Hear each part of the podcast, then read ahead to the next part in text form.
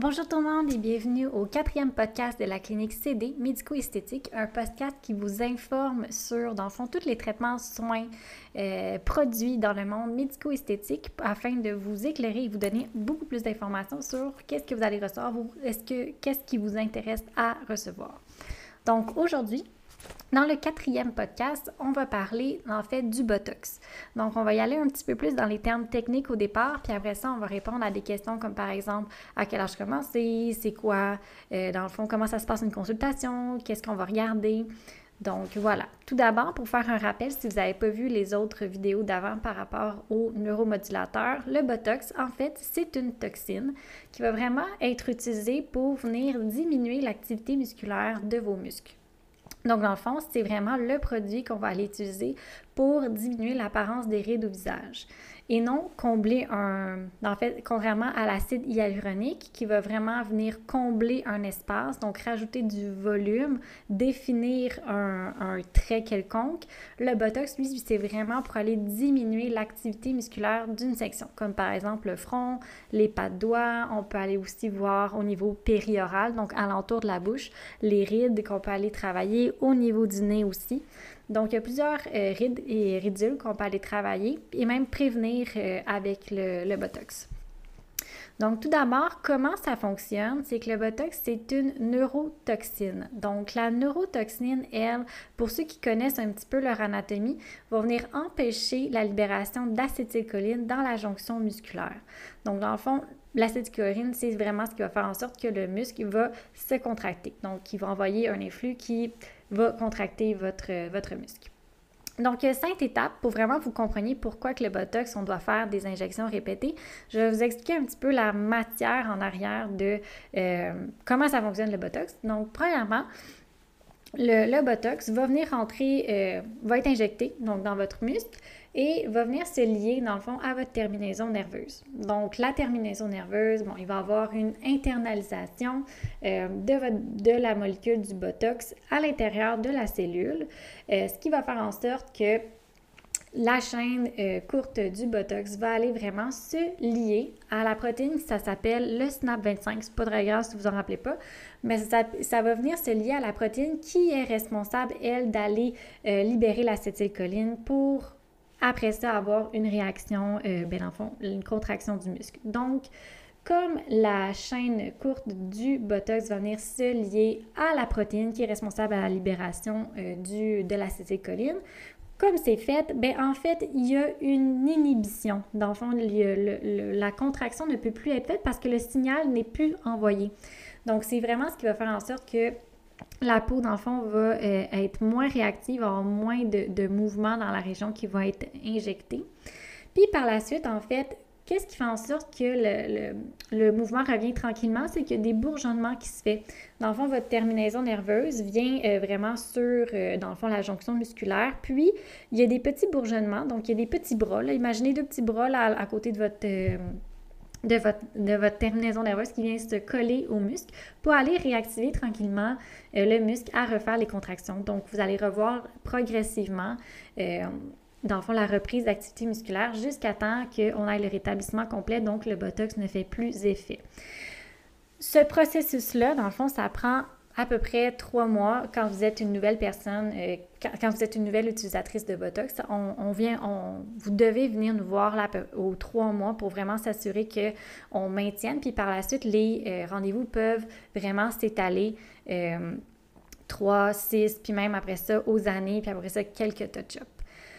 En fait, comment après ça, ça va se passer une.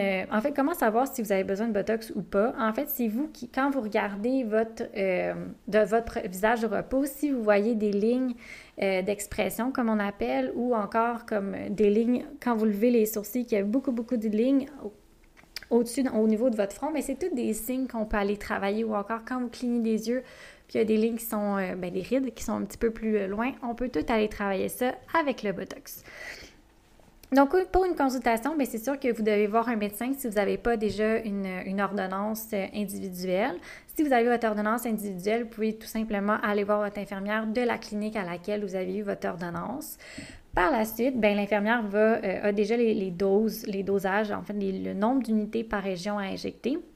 Puis sinon, si c'est votre première fois, ben en fait, on va faire plusieurs tests pour voir justement où est-ce qu'on va injecter, quelle quantité, euh, dans quel muscle, parce qu'en fait, chaque muscle a sa fonction dans votre visage. Donc, des fois, en fait, pour aller élever une partie ou descendre une partie, on va aller travailler avec euh, des dosages différents, puis avec, euh, dans le fond, des points d'injection qui vont être différents.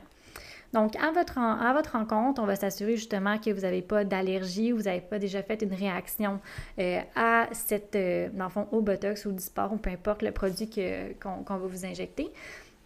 Par la on va s'assurer que vous ne prenez pas de médicaments qui sont contre-indication, si euh, c'est quoi vos antécédents médicaux, si vous êtes enceinte, si vous allaitez, parce que ça, c'est important. Vous ne pouvez pas avoir de Botox si vous êtes enceinte ou vous allaitez. Donc, dites-le à votre médecin si tel est le cas. Puis après ça, on va regarder en fait euh, votre visage au repos ou votre visage en activité.